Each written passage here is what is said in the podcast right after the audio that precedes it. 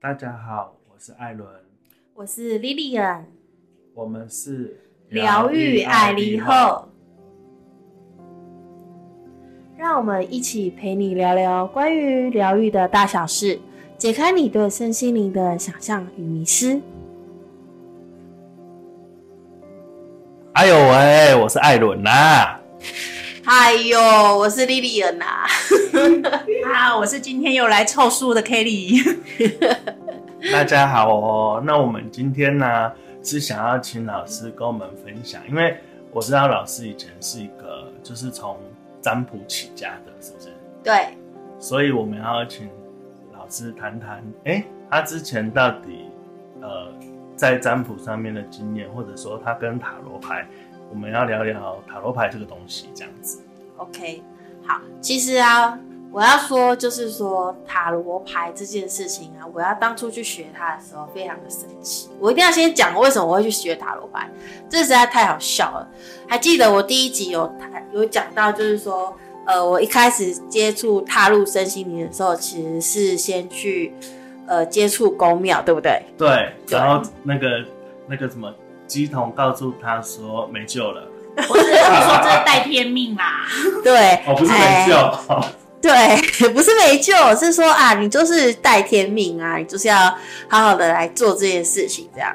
然后我那时候就问了一个那个，就是我那时候走一些公庙，其实，那我那时候就刚好有一个姻缘，就是在一间公庙里面，我就我原本是去拜拜，后来那个当机就突然就是他们讲就是降价下来这件事情。然后结果呢，他降价下来的时候，是一个大家都不认识的神明，竟然不是他们那个宫庙里的神明哦。啊，对，真的，真的，真的。然后结果他降价下来的那个神明，他就是开始呃说，哦，他这次是呃代理他们家的可能某一位神尊下来交代呃事情这样子。那请他们要把它记录下来，中原普渡要准备些什么东西，祭品、祭祀的东西，这样子。什么意思？这跟你有什么关系？对，然后我想说，天哪，怎么会无缘无故就是就是那个神明降价这件，而且是毫无预警的。于是呢，那个神就那个神明神尊下来的时候呢，他在开始交代祭品要准备什么东西，贡品要准备一些什么东西的时候，他们呃那个宫庙里面的人竟然没有人听得懂。啊，对，听得懂那个神明的语言，因为他真的很难懂，他是用唱的，唱是唱中文吗？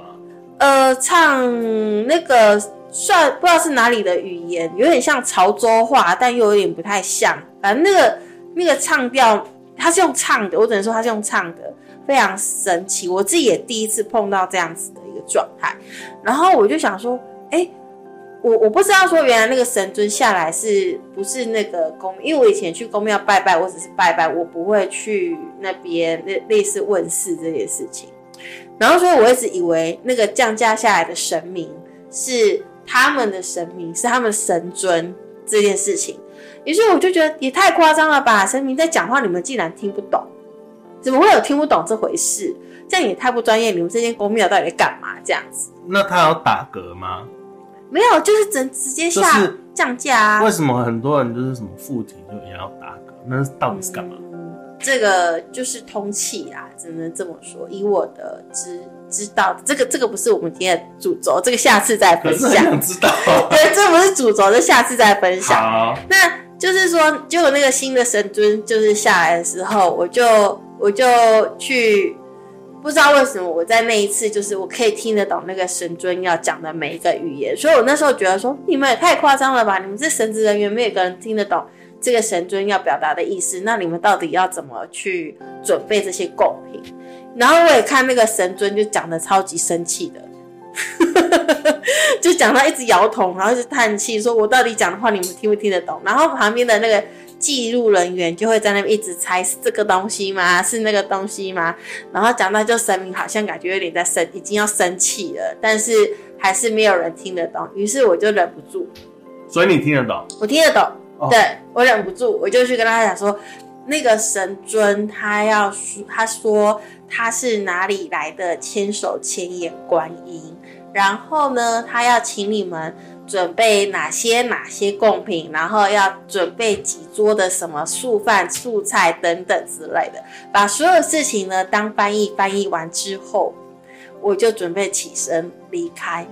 然后我要起身离开的时候呢，有趣的事情来了，那个千那个千手千眼观音就把我叫住，他就说：“你等一下，我有话要跟你说。”那我想说，反正没人听得懂，只有我听得懂。OK，我接受。然后于是呢，那个牵手千眼观音就跟我说：“哎呀，你已经呃等，就是说你知道你要带天，你知道你要就是做的事事情功课吗？这件事情。”我说我不知道啊，做什么事情就装死这样。其实我都知道，但是我就是所以其实你本来就知道你要都知道我要干嘛。我在二十岁的时候就知道我要干嘛，但是我刚刚有说，呃，遇到这个牵手亲眼观，其实是已经那时候已经二十八岁了。哦，对我我在碰到这个的时，哎，没有二十六岁，二十六岁，嗯嗯我在二十六岁的时候碰到这个牵手亲眼观音，对，然后呃碰到这个牵手亲眼观音的时候，他就跟我讲讲说，你知道你要干嘛啊？那你什么时候要开始开始制作？因为我在讲说在。呃，接触到这个牵手千眼观音之前，我是先去 L A 碰到了那个事件，回来去想说到底要怎么把我的这个功能关掉，结果发现不能关，对吧？不能关之后，我就想说，还要执行哎、还要执行，那我就努力的修炼。然后在我二十六岁的时候，我就去呃碰到了这个牵手牵眼观音。所以那时候离你说呃从 L A 回来大概多久？一年多，一年。对，一年多的时间，对。然后我就去，我就说，哈哈，可是我就装死嘛，对不对？然后就装死，继续装死，说啊，呃，那那那，可是我就是不喜欢呐、因为我就是非常排斥那种就是当党机的这个工作，就所以，我即便在这一年当中，一年多中的这个修炼里面，我还是非常抗拒，顶多就是听听他们说一些佛经，顶多那边打个静坐，我就绕跑了。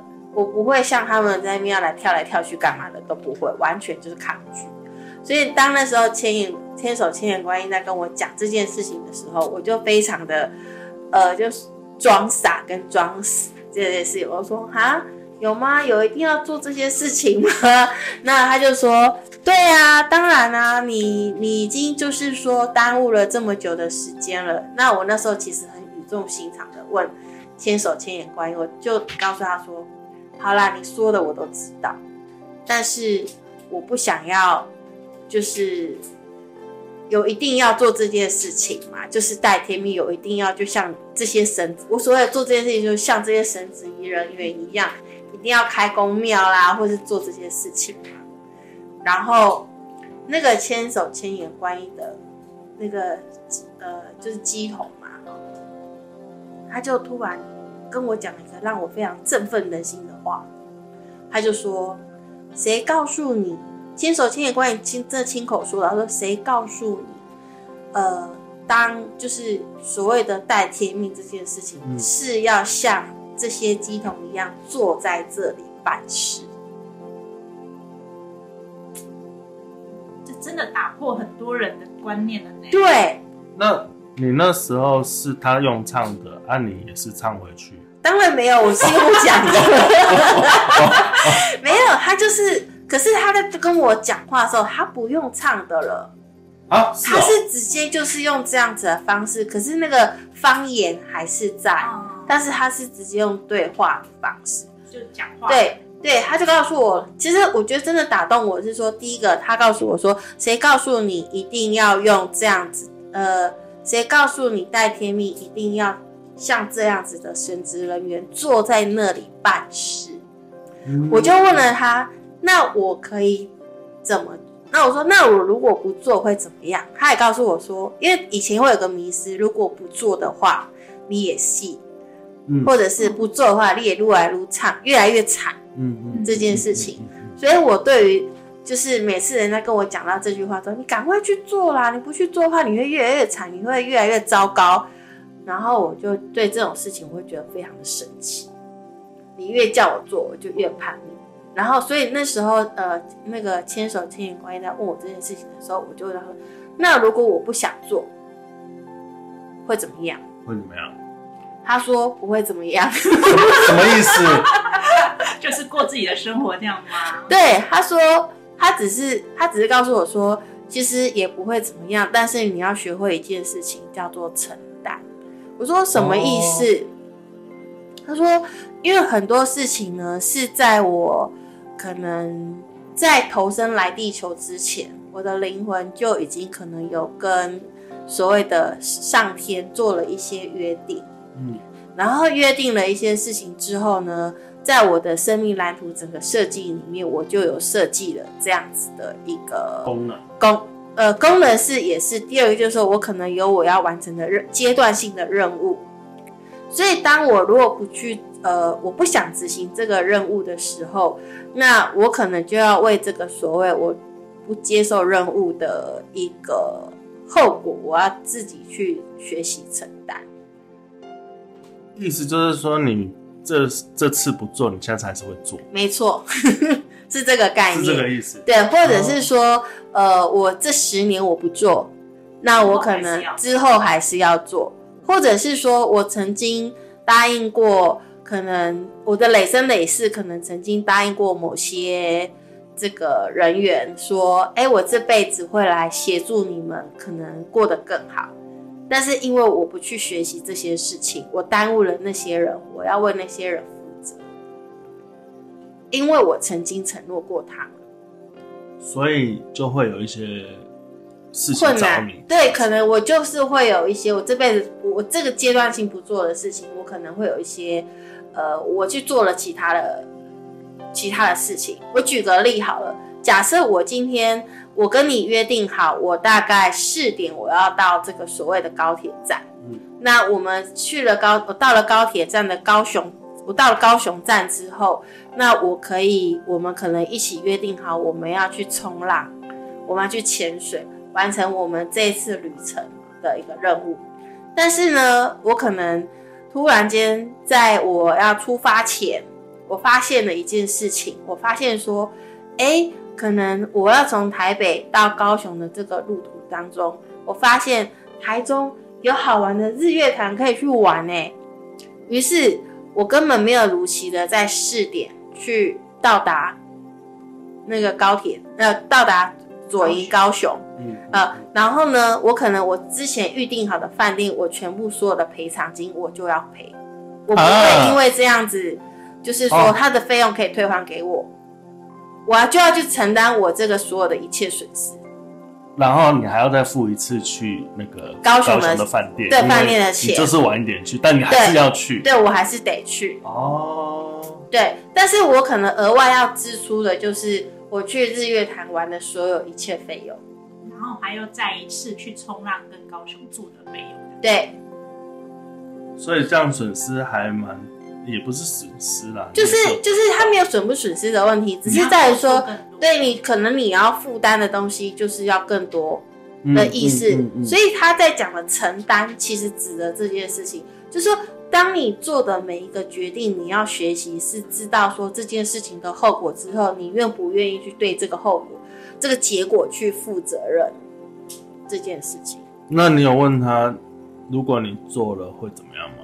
有，我就问他，好说，那我如果说我如期到达高雄会怎么样？嗯，他说：“那你如期如果如如期到达高雄之后，你把这件事情完成，在既定的时间内完成这个 schedule 这所有事情，那你就会清楚知道说，哦，原来体验这件事情这么好玩，或者是在这过程当中你有什么样子的一个乐趣在。那你可以将这样子的乐趣成为你生命的一个经验。那下一次当你要再去其他地方的旅游的时候，它就是一个你的生命经验的概念。”嗯你可以更自由自在的去跟很多人去各式各样的地方去旅游的概念。嗯，嗯对，嗯所以那时候我一听完的时候，我就说哈，原来还有这样子的一个问题存在。那那时候我就我就开始好奇的说，那既然这样子的话，我不想要坐在那边当办事人员，我也不想当党弟呀。那那个那个千眼官好像一眼就知道我的心里的想法，所以那时候他还没等我我只想说哈，可是我不是很想、欸、这件，我只讲我不是很想，但我没有说出我不想的理由。嗯嗯然后那时候那时候那个千眼牵手千眼观音，他就直接讲说，呃，我知道你为什么不想，那谁告诉你一定要这样子呢？就是当那种当机或者是这巴士人员坐在那里，所以那时候我就整个为之一惊。所以你心里想说要处理这件事，你是想要，美美的，然后穿着那个会会有那个翅膀的外套，当然不是，我想要当一个时尚的，就是为什么要穿着神职人员的衣服在那里办事呢？嗯，嗯我想要时尚一点。那后来嘞，后来那个牵手牵眼观音就跟我说，你可以去找一个你喜欢的工具学习。啊，那个时候你知道塔罗牌了吗？知道啊，你在用了，还没在用，我有买，但是就在那边自己在那边摸而已。我有买很多书来看，但是呃还没有真正的去深入的了解塔罗牌这件事情。也没有跟老师学这样。那时候都还没。可是我自己玩，或者是我去给人家算塔罗牌的时候，就是呃，我可以看得懂那些牌意，大概的牌意，就是用看了就看得懂了。用看了就可以看得懂。哦，对，所以当那时候千手千眼观音跟我讲这件事情的时候，我就第一个，他就说你可以去选择你喜欢的一个工具开始，然后慢慢的呢，你的呃，就是就是上天会帮你找老师，你就可以开始学习。所以真的有找到老师。有那时候，后来我就真的去呃找到了，莫名其妙找到了一个塔罗牌的老师。哦来教我塔罗牌这件事情。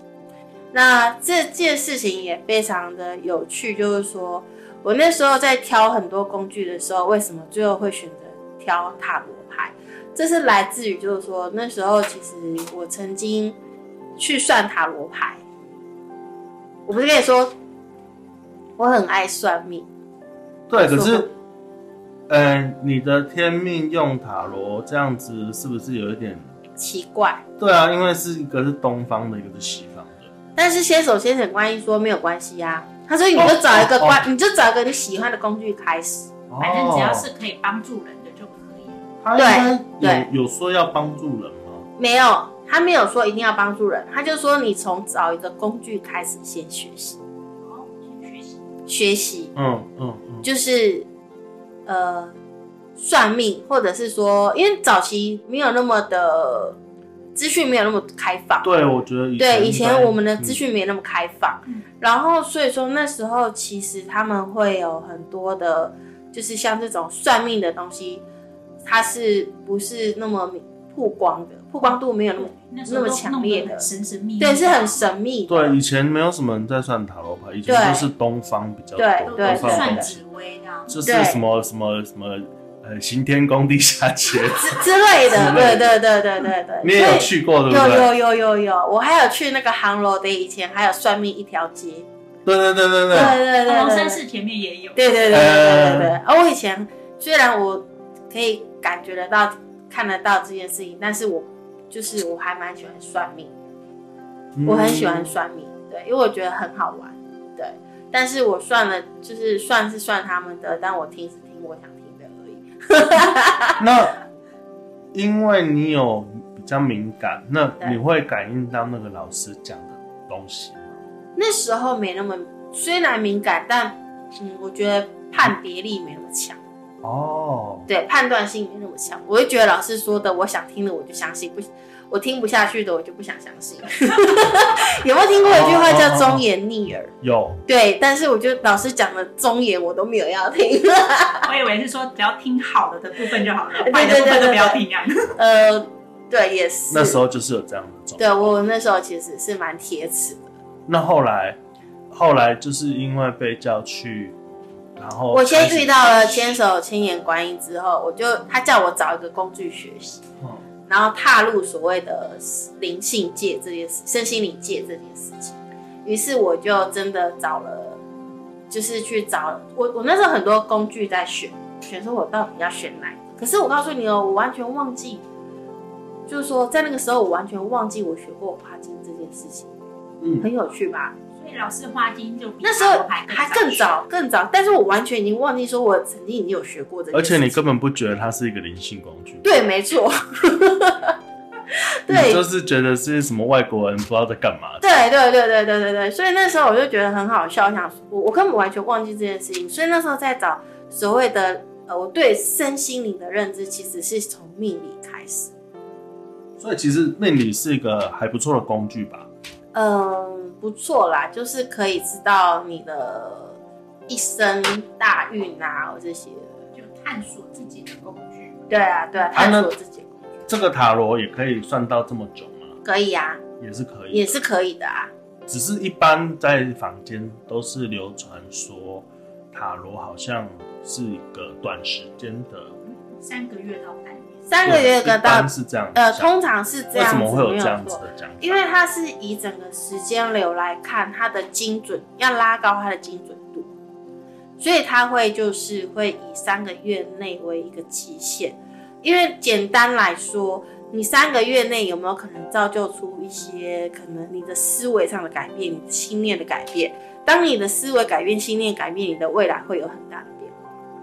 意思就是说，我们的塔罗牌它算出来的东西，它不是说算出来就是这样，而是说它是可以被被改变的，真的可以被改变吗？结果是可以被改变的，未来是可以被改变的。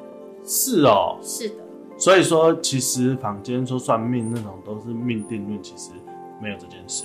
嗯，我觉得说定不定论这件事情，就像是说你的台湾就是这么大，嗯地图上规定它就是这么大，嗯，对吧？对它在大家的认知上，它的规范上，它就是这么大。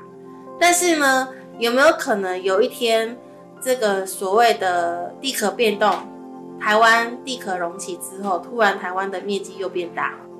也是有这种可能啊，对，但是这个东西不会，就是只是我们看不到而已。对，不能说看不到，就是说它有没有被计算在所谓的这个哦里面，地图里面，对，那就这样。那这样子，老师可以跟我们说说，就是说，嗯，对于就是占卜啊、塔罗牌这件事，它到底是什么样的一个状况？OK，好，那其实像我刚刚有讲到说，我是因为牵手牵眼关系，所以我才开始接触塔罗牌嘛，对不对？所以那时候我还要再讲讲一件事情，就是说，在我接触塔罗牌之前我，其实我已经有接触过，但是我不是学，我只是去给人家算。那那时候我后来确定我是选择开始学习塔罗牌这件事情，是因为，呃，我曾经去让人家算命之后，然后那时候运气很真的运很差，然后我就翻的牌都不是很好。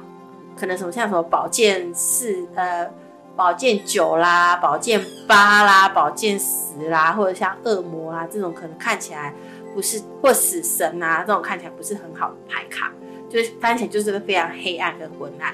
就那时候帮我占卜的老师，他只跟我讲一句话，就说：“哦，所有东西就是就这样啊，你就是没有救啦。然后呢，你就你你就好好的去呃回家好好的反省，就等待这样就好了。”然啊，后我那时候我就想说，反省什么？我我 我等待，对，然后就我花了两千八来算塔罗牌，我就只是为了得到这句话嘛。对，所以那时候我一直觉得说，我已经在谷底了，我要寻求的一个东西叫做解决问题的方法，嗯，而非你告诉我我的命就是如此。所以这个也就是当时你刚你刚刚在讲的这个所谓的命定论的时候，我不是那么认同的原因。哦，对因为蛮多人是这样的讲法，所以我才会有疑惑。对，就是说，也许这个牌对，也许也许牌，它它可能看到的牌意，可能能量上来说不是那么的强，嗯但是有没有可能可以解决这个能量不就是能量低的状态呢？其实是可以的。就像是我们的心，如果说在能量很低迷的时候，它透过了一些方法引导，把它去做一个转念的时候，它就可以整个未来是被改变。那我们疗愈的时候常常讲到的潜意识，那塔罗牌跟潜意识有关系吗？当然啦、它就是一个你的潜意识的投射啊。潜意识的投射，它也是投射的。对，它也是投射出来的。其实应该这么说，呃，这个的话，以我到现在的一个程度来看的话，它就像是一个跟量子力学有稍微相关性，应该这么说。你现在的能量状态是怎么样？其实你是可以抽得到相关能量对应的牌卡的，任何不仅只有塔罗牌。因为老师刚刚讲到了投射，我想应该有很多人不知道什么是投射。老师讲一下投射是什么东西？你的直觉的反应，直觉的反应，对，就是说你的感受，很直觉性的透过某些物品直接反射出来。例如，假设我再讲一个最简单的投射，如果你把你的牌卡想象它是一面镜子就好了。你现在的心情是什么样子的状态？它会透过那个镜子直接反射出来。就很像在照镜子一样。没错没错。嗯，对那那这样子的话，它是我们的投射，那我们该怎么去讨论这件事情？呃，它是你的潜意识的投射，就是说，有时候我们大脑有分所谓的表意识跟潜意识这两个东西。嗯表意识就是我们可以想得到的、做得到的所有一切思维跟行为，嗯，这叫表意识。是潜意识是我可能没有想到这件事情，我压根从来没有想到过，可是我的心里一直有一件事情反映在我的内在底层。例如，例如，常常我们讲说，今天不知道为什么就一直想吃巧克力，想吃咸酥鸡。你觉得这是潜意识还是表意识？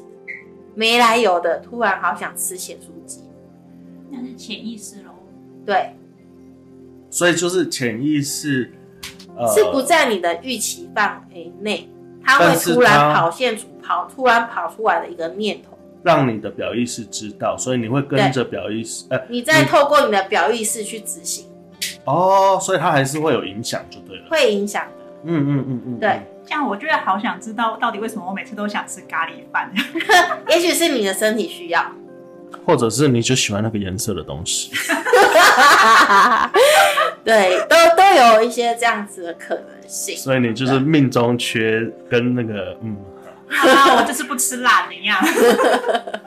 好，其实所以说，其实你当你知道说你的身体，你的身体是可以透过你的潜意识的一个想法、一些念想，然后它直接性的反映在所谓的任何一个卡牌上面的时候，所以当你在翻出塔罗牌的时候，它又是用图像来呈现的时候，它其实还好诶，塔罗牌它是有既定的牌意。嗯跟它里面有非常多的能量符号在里面，星座符号在里面，嗯对，所以我们还可以去解释。但是有一些卡牌它是完全没有这些东西存在的时候，那就是很单纯的，我们会用引导的方式去说出说，哎，你看到这张牌，你的感觉是什么？嗯，所以别的卡牌我们是引导可能占卜求占者去讲出来，但是塔罗牌呢，它就会变成是呃求占者他翻出他选好的卡卡牌之后，由我们知道他的既定的一些卡牌跟牌意的人去做所谓的解说，就是解读的概念，对，这样子。去解读的概念，其实也算是帮他梳理他的能量状态，这样。对，帮他重新梳理他的整个思绪、能量以及他的心理状态。也就是说，其实，在那个呃，如果是心理学上的话，也有可能就是呃，帮他做一个抽离，然后去看看这个抽离出来的面相是什么。对，，没错，嗯没错，没错。所以有些人他在呃学习塔罗牌的过程当中，有些人会是导入所谓的荣格，你的内在对你的内在用潜意识的方式去探索这个卡牌的每一个意义含义在哪，它有可能反射出呃求占者的某些心态跟行为模式，然后再来做一些卡牌的解译跟分析是有。所以老师在解牌的时候也是有跟荣格有关系。呃，其实早期是这样子，但是我后来我会发现，呃，因为我后来我有跟你们有些朋友就知道说我其实是花锦老师嘛。对，其实我后来会发现说，其实呃，我更喜欢的是让塔罗牌跟花精去做一个结合跟融融合。